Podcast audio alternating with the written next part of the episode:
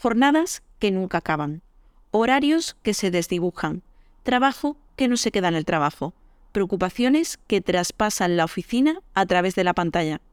Comienzas a perder el entusiasmo, a perder la chispa, la energía, y esa frase de estar quemado toma todo el sentido del mundo para ti. Hola, mi nombre es Miriam Urbano. Estoy encantada de darte la bienvenida a Felicidad Digital, el podcast con el que redescubrir tu relación con las tecnologías. Cada semana te espero aquí con un nuevo episodio para despejar tus dudas e inquietudes y ayudarte a redescubrir tu relación con las tecnologías, sin demonizarlas ni enviarlas a la hoguera, reconociendo sus virtudes, pero también sus consecuencias. Hace un tiempo, la hiperconexión estuvo a punto de robármelo todo.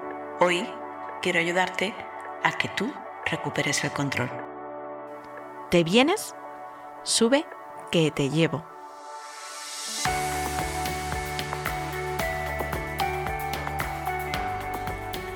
agotamiento, apatía, nerviosismo, estrés, dificultad para concentrarse, baja autoestima, dolores de cabeza o musculares, problemas gastrointestinales e incluso desarreglos del ciclo menstrual. Estos son algunos de los síntomas del cada vez más frecuente síndrome de burnout, una dolencia que la Organización Mundial de la Salud recoge desde principios de 2022 entre la clasificación internacional de enfermedades. El síndrome de burnout, también conocido como síndrome de desgaste profesional, irrumpe en nuestras vidas de forma gradual. Va abriéndose paso poco a poco en nuestro día a día, afectando a nuestra satisfacción, a nuestra productividad y sobre todo a nuestra salud física y mental. Comienzas a perder el entusiasmo, a perder la chispa, la energía, y esa frase de estar quemado toma todo el sentido del mundo para ti. ¿Y qué relación tiene el síndrome de burnout con la tecnología? Pues bien, en los últimos años hemos presenciado cómo la tecnología ha irrumpido con una fuerza inconmensurable en las empresas. Hemos visto una transformación digital en ocasiones a marchas forzadas y a uña de caballo. Y además, los efectos de la pandemia de la COVID-19 y los nuevos sistemas de teletrabajo han puesto patas arriba los modelos productivos. Esto ha hecho que el síndrome de burnout cobre más fuerza que nunca. Jornadas que nunca acaban, horarios que se desdibujan, trabajo que no se queda en el trabajo, preocupaciones que traspasan la oficina a través de la pantalla, grupos de WhatsApp, reuniones vía Zoom, canales interminables de chat en Slack, Telegram o la herramienta de comunicación de turno que haya seleccionado nuestra empresa. El nuevo CRM que parece una auténtica nave espacial y que no terminamos de manejar. La realidad es que todo esto, que en principio se presentaba como una gran oportunidad para todos, ha terminado siendo, para muchos, una verdadera esclavitud. Una esclavitud que se ha traducido en estrés, en una constante sensación de vacío y en un cansancio emocional, físico y mental. En este último año se calcula que más de un 40% de los profesionales de nuestro país padecen el síndrome de burnout, unas cifras que se traducen además en mayores tasas de absentismo laboral, rotación de empleados, abandono del puesto de trabajo y en un descenso en picado de la productividad de los equipos. Y ante estas cifras tan alarmantes, ¿qué podemos hacer? Ante todo, que no cunda el pánico. El síndrome de burnout y sus consecuencias pueden remediarse y para ello deben abordarse y, sobre todo prevenirse tanto a nivel individual como organizacional.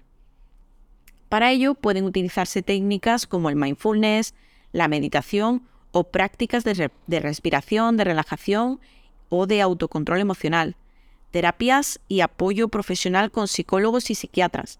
También, desde las empresas, programas enfocados en crear un ambiente óptimo para las personas.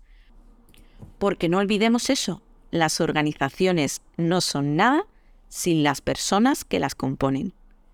En estos casos, y desde la perspectiva de la tecnología, el derecho y el deber a la desconexión digital cobran más sentido y más fuerza que nunca. Tanto empresas como empleados deben generar, fomentar y asegurar momentos de desconexión, momentos sin notificaciones, sin emails, sin CRM, momentos para respirar y recuperar el equilibrio, momentos para volver a reconectar contigo, con tus aficiones, con los tuyos, momentos para recuperar la ilusión, la energía y las ganas. Esos momentos que a veces nos parecen tan poco productivos, te ayudarán a volver al trabajo con las pilas cargadas. Asimismo, para prevenir estos casos, es importante que desde las empresas se vele por implementar la tecnología de forma coherente, para que sea de verdadera utilidad para empresa y empleados, y para que no se traduzca así en una suma de carga laboral y en un generador de estrés con patas para las personas. Diseñar e implementar estrategias de transformación digital enfocadas no solo en la productividad, sino también en el bienestar de los equipos, a medio y largo plazo se traduce en una notable mejora de los resultados, porque las personas felices, ilusionadas, con chispa, con energía, son más productivas. Y eso se traduce en mejores cifras de negocio. Y hasta aquí el episodio de hoy. Recuerda, del burnout también se sale. Si sientes que has perdido la chispa, la energía, la ilusión, que el estrés continuado en el trabajo comienza a pasar factura a tu salud y a tus emociones, no dudes en pedir ayuda profesional. Seguro que serás capaz de volver a brillar con más fuerza que nunca. Y si quieres que esto de la transformación digital deje de pasar factura a la salud y al bienestar de tus equipos, no dudes en contactar conmigo.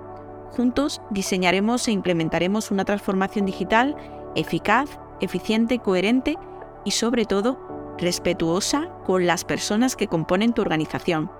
Puedes visitar mi web miriamurbano.com y en el apartado Empresas ver cómo podemos trabajar juntos. Nos vemos la próxima semana para seguir redescubriendo juntos tu felicidad digital.